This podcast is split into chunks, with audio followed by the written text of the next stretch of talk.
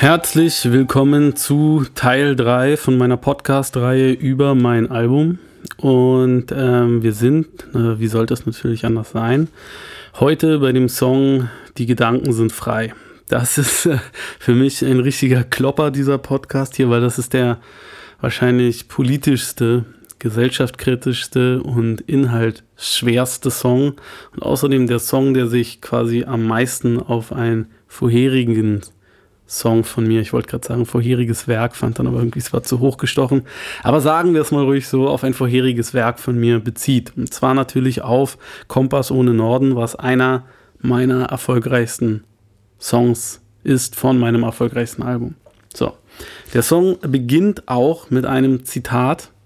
Und ich sage halt, hey, äh, es ist sofort ein Bruch erkennbar äh, denn mittlerweile wurde alles zu kompliziert, um es wieder zu ordnen. Es beginnt mit einem direkten Zitat und dann driftet das sofort ins, ins Chaos ab. Da kriegt man schon wieder nicht mehr zusammen den ganzen Knoten. Und genauso ist es auch. Ich glaube, das ist eines der Hauptprobleme ähm, mit dem Älterwerden, zumindest von mir, äh, dass ich das Gefühl habe, ey, es ist alles so verdammt schwierig geworden. Und die eigenen Ansprüche beispielsweise daran, einen neuen Partner zu finden, ja, die sind so viel höher geworden mit jedem Jahr, weil man so mehr genau weiß, was man will und vor allen Dingen, was man nicht will. So. Oder, oder lasst es mich mal so ausdrücken. Wahrscheinlich wissen die meisten Leute auch nicht genauer, was sie wollen, aber sie wissen immerhin irgendwie äh, genauer, was sie nicht wollen, was sie irgendwie stört, was sie irgendwie kacke finden. So. Und das macht es für die Leute ganz, ganz schwer, irgendwie, ähm, ja, äh, da jemand rauszusuchen. Genauso ist es auch irgendwie mit Jobs oder mit Essen oder was weiß ich. So. Äh, ich ordne das dann zeitlich ein und sage, ey, Abiball, 20 Jahre her, wow, es ist schon auf jeden Fall eine Hausnummer und es ist bei mir auch wirklich eine Hausnummer. Es sind auch wirklich ziemlich genau 20 Jahre. Ich habe 99 Abi gemacht, ich habe diesen Song geschrieben 2019, also stimmt das genau. Ähm, und davon habe ich zehn geträumt, dass ich wirklich der deutsche Kanye West wäre. Warum? Weil ich so gut kann in Mode, weil ich äh, so ein äh, Universaltyp bin und weil ich halt einfach genauso größenwahnsinnig bin wie er. Ich habe das Gefühl, Kanye ist nicht der Schönste, er ist nicht äh, der beste Rapper, aber er hält sich einfach irgendwie für das größte Genie. Und das ist etwas, was ich natürlich in äh, mit etwas Ironie versetzt äh, auch tue. So, mittlerweile hat sich die Welt komplett verändert, die politische Landschaft auch. Weil wenn man sich heute mal anguckt, irgendwie, was es halt für Parteien gibt, die gab es früher nicht. Und auch die etablierten Parteien, was ist aus denen geworden? Was ist denn zum Beispiel aus den Grünen geworden? So, die standen doch früher irgendwie komplett woanders. Genauso wie die äh, CDU und die SPD. Ich kann das irgendwie, ich kann viele Sachen gar nicht mehr greifen, die für mich so lange eine Konstante waren. Wenn ich daran denke, wie meine Eltern noch irgendwie über die SPD gesprochen haben oder über die äh, CDU. Übrigens, Fun Fact: Willy Brandt hat mal eine Zeit lang in meiner Straße gewohnt, wo ich groß geworden bin. Da waren immer alle ganz, ganz stolz. Und dann hat man immer gesagt: Ja, ich komme aus der Straße, wo Willy Brandt herkommt. Ja, also auf jeden Fall, ähm, das hat sich alles verändert. Und ähm, es ist schwierig geworden, das irgendwie einzuordnen, weil vieles, was heute irgendwie, ja, weiß ich nicht, als sehr links galt, gilt. Das wäre früher einfach straight up in der Mitte gewesen. Und vieles, was heute irgendwie als äh, rechts gilt, wäre früher vielleicht auch einfach irgendwie, naja, konservativ gewesen. Und dann wiederum ist mittlerweile das rechte Spektrum so groß, dass viele Sachen, die heute, naja, rechts sind, die wären früher einfach straight up rechtsradikal gewesen. Also es ist einfach, es ist einfach schwierig. Und dann wiederum ist es halt heute irgendwie so für die Linken so, dass wenn du nicht Sachen auch gut findest, die komplett linksradikal sind, dann giltst du wiederum auch nicht als links, sondern als schon wieder total politisch rechts. Also ich blicke da überhaupt nicht durch und man ist verdrossen von dieser ganzen Sache. Es nervt nur noch. Man, man, man hat das Gefühl, man schnallt da nichts mehr. Und äh, man guckt dann an die Sachen oder auf die Leute, an denen man sich irgendwie festhalten kann. Und das sind natürlich irgendwie Freunde von früher, Leute, die man schon lange kennt. Und man hat das Gefühl, ähm, naja, das größte Ding, was sich so geändert hat, ist, alle haben jetzt irgendwie Kinder oder viele haben Kinder. Und das Klima hat sich geändert. Ein paar, die sind jetzt halt noch reicher geworden. Ein paar sind halt noch mehr irgendwie in ihre Drogensucht reingerutscht. Und das sind so, das sind alles so Sachen, die, die, die kann man rückblickend schon so als Vorzeichen erkennen in der Schule. Wenn man jetzt, so wie ich das mache, irgendwie mit 20 Jahren, äh, was ein großer Weitwinkel ist, wieder zurückblickt, dann kann man halt irgendwie sagen, gut, die Leute, die halt damals schon jeden Tag gekifft haben und die das halt bis heute machen, das hat halt irgendwie Spuren hinterlassen. Ich meine, wenn du halt irgendwie 20 Jahre lang jeden Tag dir eine immer potentere Dosis reinziehst von egal was es ist, dann ist das nicht gut für dich. Und auch die Leute, die damals halt irgendwie schon die Ansätze hatten, ich sag mal jetzt nicht erfolgreich zu werden, sondern ich sag mal einfach krankhaft raffgierig zu sein, ja. Die irgendwie dem Geld eine andere Bedeutung in ihrem Leben beigemessen haben, als dass das die meisten Leute machen. Die haben das auch noch irgendwie weiter verstärkt und auch das ist halt irgendwie interessant. So. Dann gibt es halt welche, die immer riesige Reden geschwunden haben, was so ihre Ideale sind, was sie mal werden wollen, was sie machen wollen, wofür sie stehen. Und bei diesen Leuten ist es dann halt so, ähm, dass bei ein paar man sagen kann, ey, das ist, ist nur noch eine Parodie davon, weil ihr, seid das nicht mehr. So. Ähm, man guckt dann natürlich auch auf sich selber und fragt sich, was ist denn, was ist denn mit mir? Wie ist das dann mit meinen Idealen gelaufen? Was wollte ich denn früher? Und äh, da habe ich mir gedacht, äh, ich mache das jetzt mal hier live äh, für euch. Also, was ich früher immer wollte, was mir am aller, aller wichtigsten war, das war anerkannt zu werden. Und zwar nicht anerkannt zu werden bei der großen Masse, sondern bei einer Gruppe von Fachleuten. Damals, als wir dieses Graffiti-Zeug gemacht haben, da war das auch so, dass natürlich der Otto Normalbürger niemals gesagt hätte, boah, aber das ist ja ein schöner Holker, sondern die haben das generell nicht gemocht. Die meisten Leute haben gesagt, das sind Schmierereien oder es ist auf jeden Fall keine Kunst oder so. Und die Gruppe von Leuten, die dich aber beurteilen konnten, indem sie halt irgendwie sich damit auskannten, weil sie es auch selber gemacht hatten oder sage ich mal so weit Fan waren, dass sie da in der Materie richtig gut drin gesteckt haben und dann halt sagen konnten, ja, das eine hat Hand und Fuß, das andere halt eher nicht oder ja, ich kenne auch den Künstler, der hat das schon mal besser gemacht oder so. Das waren im Endeffekt die Leute, deren Lob man sich gewünscht hat. Also man hat etwas Hochspezialisiertes gemacht, hatte dann am Ende ein kleines Fachpublikum von Leuten, die sich damit auskennen und von denen wollte man dann halt irgendwie ähm, die Bestätigung haben, dass das, was man macht, cool ist. So. Und das hat sich bei mir nach wie vor nicht verändert. Nur dass quasi die Fachleute mittlerweile für mich meine Hörer sind. Weil ich das Gefühl habe, meine Hörer, das sind auch nicht die Otto-Normalbürger, sondern das sind spezielle Menschen. Zunächst einmal geht es denen um Inhalte. Die suchen sie aber nicht in irgendwelchen Büchern, sondern die suchen sie tatsächlich in Musik, wo man die ja gerade bei dem ganzen Schrott, der rauskommt, nicht unbedingt vermuten würde. Also es sind schon mal Leute, die irgendwo ein Stück weit eigene Wege gehen und die, naja, vielleicht auch einen ähnlichen Wertekanon haben. So, ich habe das bei dem ersten Podcast sehr ausführlich beschrieben, dass es mir sehr wichtig ist, dass alles, was ich erzähle, immer wahr ist, dass es real ist. Ich habe ein bisschen diesen Realness-Begriff genommen und bin darauf irgendwie rumgeritten. Und das ist eine Sache, die für mich auch wichtig ist bei, bei allem, was man macht, dass es irgendwie den Anspruch hat, ähm, etwas Eigenes zu sein, dass man es nicht von irgendwo äh, geklaut hat, sondern dass man, dass man möglichst viel ähm, Eigenes irgendwie dem ganzen Ding zugefügt hat. Und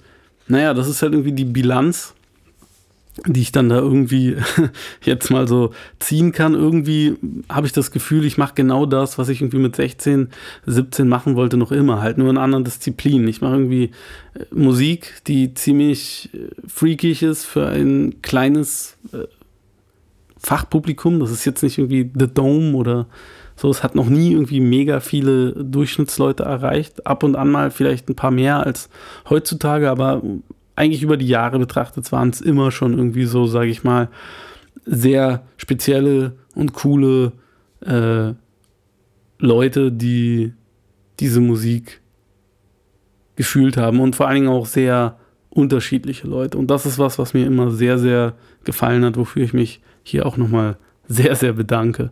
So. Ähm,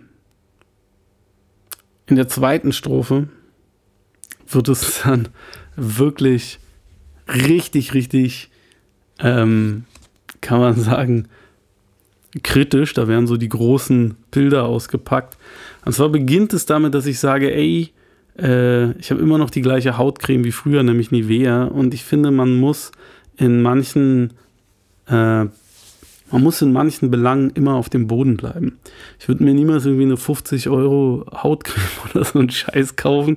Aber ich mag Nivea, ich mag den Geruch davon. Für mich gibt es nicht, es gibt für mich keinen Grund, das durch irgendwas teureres oder so oder was mh, hm, Spezielleres oder so zu ersetzen, weil ich es einfach nach wie vor gut finde. Und umso länger ich das benutze, umso besser finde ich das. Und genauso finde ich, sollte man auch auf dem Boden bleiben in anderen Aspekten. So, es bringt nichts, wenn man jeden Tag sehr, sehr edel und sehr, sehr teuer isst, sondern man muss halt auch oft einfach essen, damit man dieses teure Essen überhaupt irgendwie zu schätzen weiß. Es macht auch keinen Sinn, irgendwie jeden Tag einen krassen Wagen zu fahren, ja, Stichwort Ferrari, äh, sondern man muss ab und an auch mal wirklich ganz einfache, billige, schlechte Autos fahren oder vielleicht sogar die meiste Zeit, damit man sich halt darauf freut, dieses krasse Luxusauto mal zu fahren, damit es was Besonderes ist, damit man spürt, dass es was Besonderes ist und damit es vor allen Dingen, und das ist das Aller, Allerwichtigste, auch etwas Besonderes bleibt. Und genauso ist das halt irgendwie mit allen Dingen im Leben und diese Weisheit, sage ich jetzt mal, die packe ich halt in die erste Zeile der zweiten Strophe. Ich sage dann, die Jacke, also die Lederjacke, die man sich halt einmal kauft, die richtig geile, die ist halt immer das gleiche und die muss halt auch gleich bleiben, aber die muss halt mit den Jahren die Patina, die eigenen Erlebnisse eingeprägt kriegen. Und das funktioniert die kann nur ihren Glanz erhalten, indem man halt mit der irgendwelche Abenteuer erlebt. Erst durch diese Reibung, der man diese Jacke aussetzt, kann halt dieses Leder irgendwie zum Glänzen kommen. Und ich sage dann, ey, ich habe die Jacke, das ist für mich einfach so ein Beispiel für ein Ding, was lange bei mir ist, was mit mir gealtert ist. Ich habe diese La Jacke schon gehabt, wo halt dieses Chaos, was jetzt um uns ist, was schon am Beginn von der ersten Strophe angesprochen wird, wo das einfach noch nicht normal war. Unsere Eltern nämlich, die haben halt äh, staatlichen Institutionen komplett geglaubt. Wenn da irgendwie was in den Nachrichten war oder in der Zeitung, dann hätte das die Generation von meinem Vater niemals angezweifelt, dass irgendwas daran falsch sein könnte.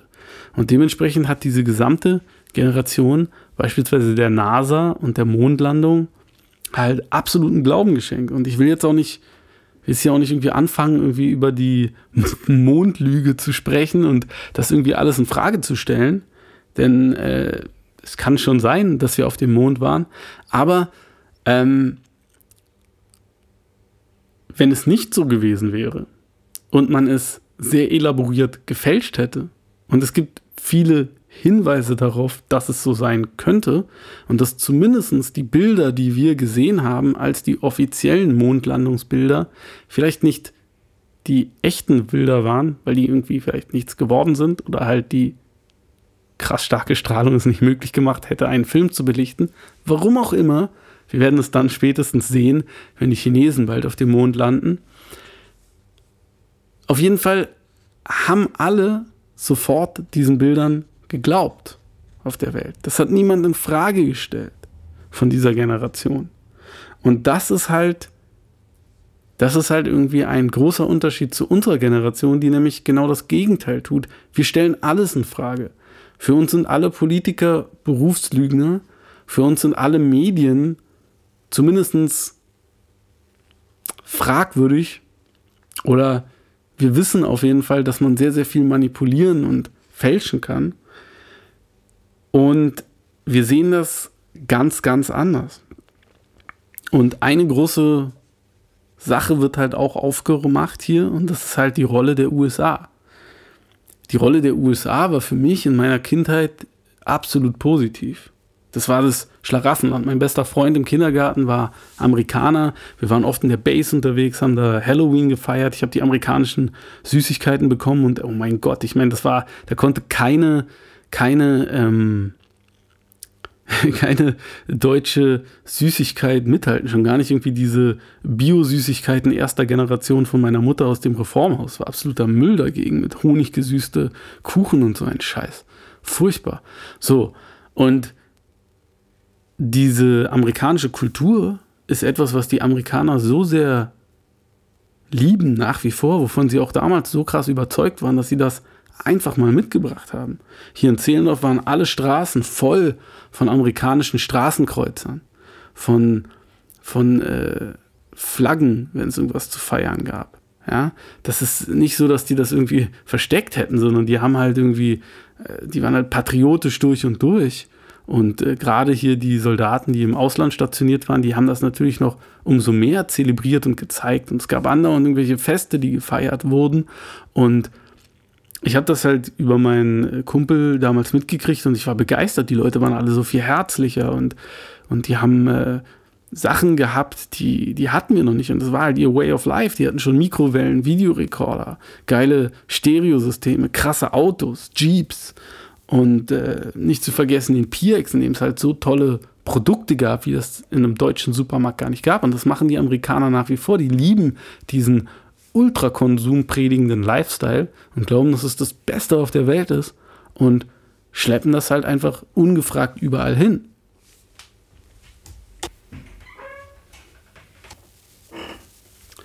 Und das machen sie halt auch mit einer selbstverständlichen Überzeugtheit, die das sehr, sehr sympathisch macht.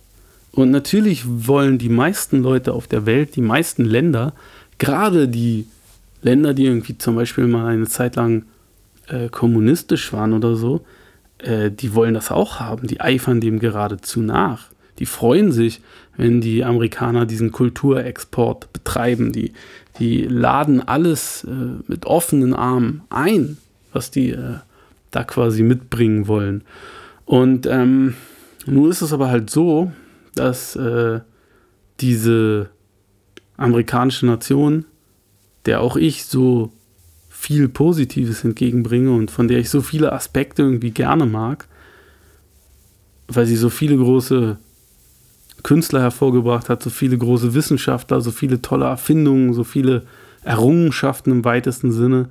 Ähm, Nun ist es so, dass diese Nation halt vor eigentlich sehr, sehr kurzer Zeit erst gegründet wurde, auf dem Blut von den Ureinwohnern, die da halt gelebt haben, die mehr oder weniger ausgerottet worden sind, denen das Land irgendwie äh, quasi abgequatscht wurde für ein Appel und ein Ei. Und ähm,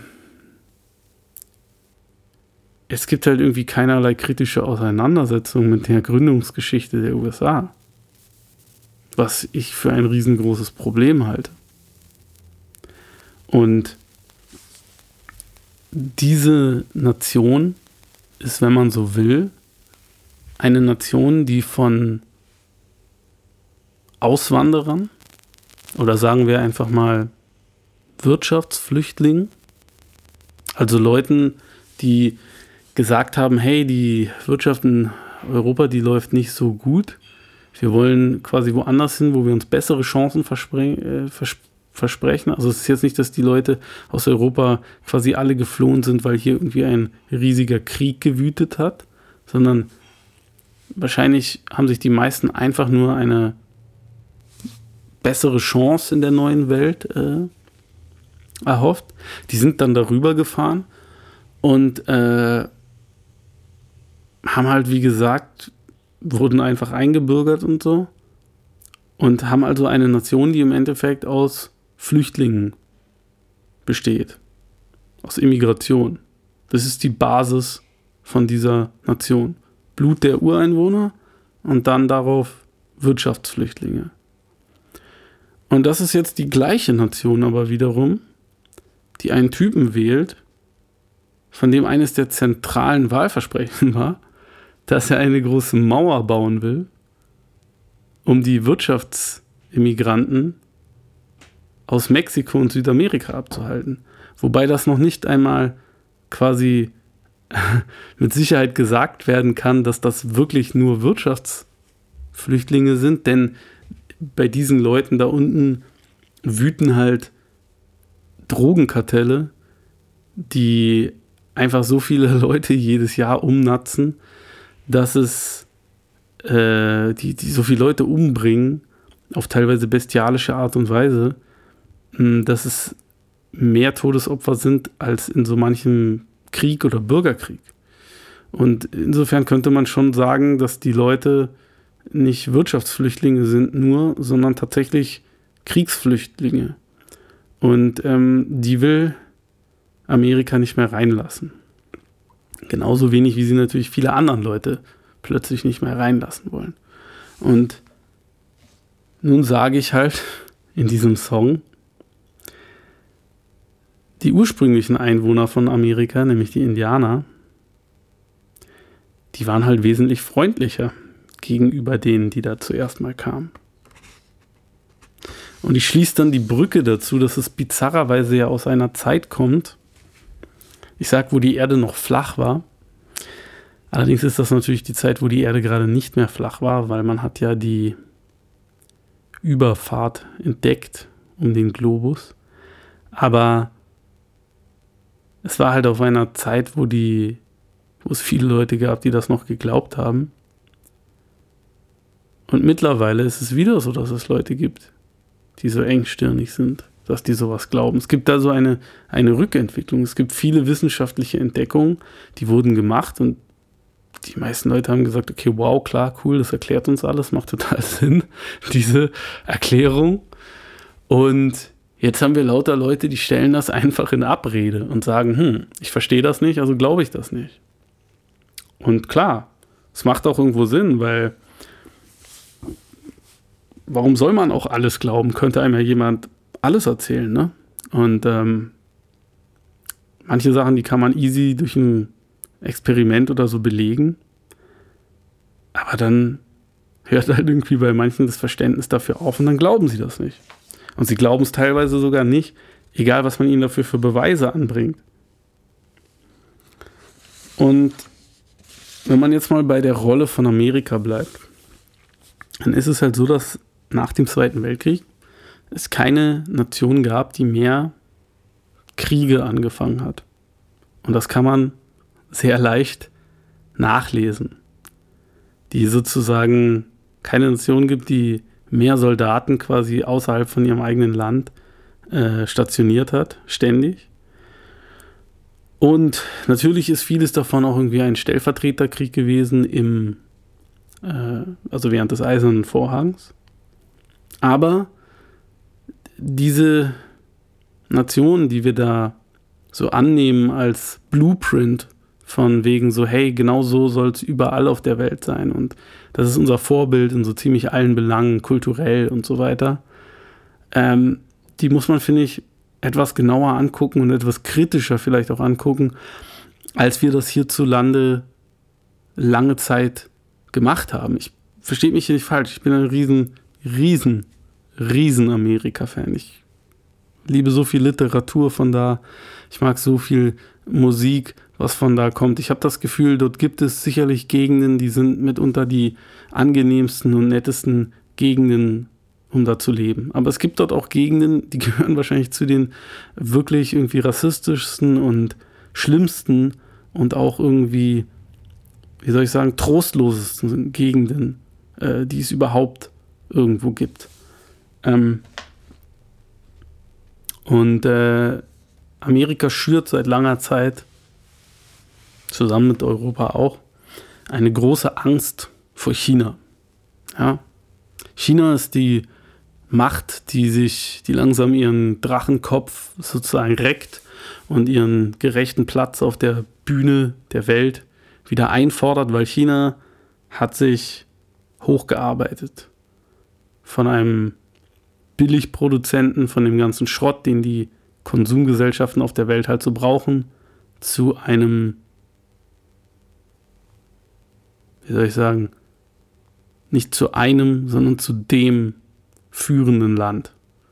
Wenn China irgendwas machen will, dann kriegen sie das immer schneller und besser hin als die meisten anderen Länder. Zum Beispiel Flughafen bauen. In China eine Sache von zwei Monaten vielleicht. Ich meine, die ziehen halt irgendwie eine Stadt hoch in einem halben Jahr. So. Der Transrapid konnten wir uns hier in Deutschland, dem lange Zeit zweitreichsten Land auf der Welt, stärkste Export, Exportweltmeister über weiß nicht wie viele Jahre hinweg, konnten wir uns diesen Transrapid, den haben wir irgendwie 30 Jahre lang entwickelt. Viele wissen gar nicht mehr, was das ist. Ein äh, Zug, der sozusagen auf Elektromagneten fährt, sich wenige Millimeter über die Schiene erhebt und dann wahnsinnig schnell werden kann. Diesen Transrapid haben wir hier in Deutschland entwickelt, konnten uns den aber einfach nicht leisten für die 300 Kilometer Strecke, die wir den bauen wollten. Und wer hat es dann gebaut? Die Chinesen. Und genauso machen die Chinesen das mit vielen anderen Schlüsseltechnologien. Zum Beispiel gibt es, äh, es gibt natürlich große Fragen, welche äh, Energie, ähm, welche Energiequelle uns sozusagen gut und auch irgendwie möglichst Umwelt, äh, umweltgerecht versorgen kann. Hier in Deutschland ist es halt so, selbst die Windräder, da haben wir halt äh, Initiativen dagegen, das will hier keiner haben, da haben wir keinen Bock drauf. Die äh, Atomindustrie, die wir in Deutschland hatten, die natürlich wahrscheinlich die weltweit beste und verlässlichste Technik gewesen wäre, die wurde quasi komplett abgebaut, weil bei uns die damalige Anti-AKW-Bewegung, aus der dann später auch die Grünen hervorgegangen sind, so einen politischen Druck erzeugt hat, dass dann unser Nachbarland Frankreich zeitweise zum Weltmarktführer geworden ist. Und ich meine, wir wissen alle, wie gut ein Citroën hält im Vergleich zu einem Mercedes.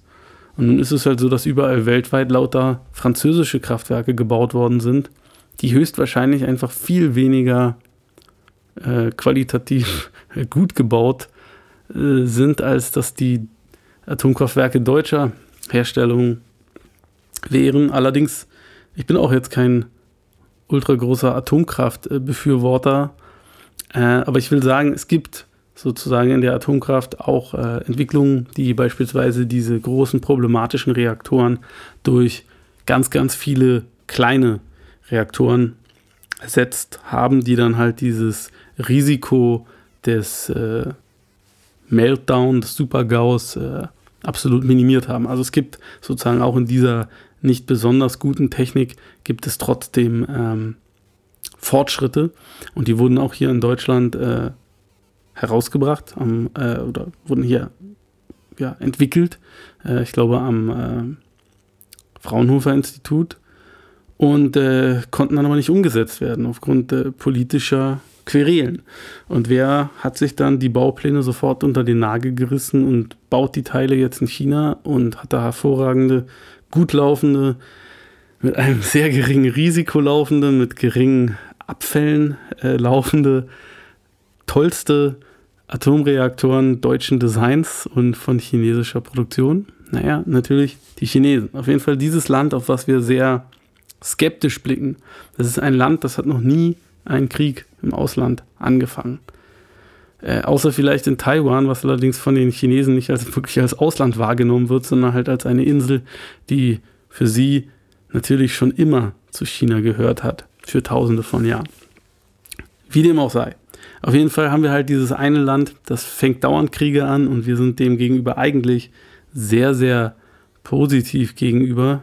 Und dann haben wir dieses andere Land, das hat quasi noch nie einen Krieg angefangen und äh, die sind eigentlich sozusagen verglichen mit dem, wie sie vor gar nicht so langer Zeit äh, waren, äh, relativ äh, vernünftig. Denn das war ja bis vor kurzem noch ein erzkommunistisches Land. Ähm, und entwickeln halt ihre, ihre, ihre Bürgerschaft und ihre Meinungsfreiheit. Natürlich nicht so wie bei uns hier, aber sie haben sich quasi verbessert. Die Tendenz geht in die richtige Richtung. Ne? Ähm, und in Amerika hat man das Gefühl, es geht nicht in die richtige Richtung. Und wir gucken halt auf diese Länder mit einem, wie ich finde, oder wie ich hier einfach mal zu bedenken gebe, vielleicht mit dem falschen Blick jeweils.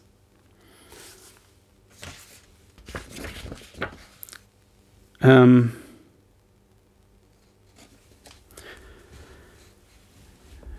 am Ende von der Strophe sage ich was, was äh, so ein bisschen so ein Dilemma ist von vielen in die Jahre gekommenen Revoluzern. Irgendwann erstickt die Revolution nicht daran, dass der Klassenfeind einen fertig macht, sondern die Revolution erstickt einfach daran, dass man keine Zeit mehr für die Revolution hat. Man muss seine Miete bezahlen, man muss sich um die Kinder kümmern, man muss den Müll rausbringen, man muss Wäsche waschen.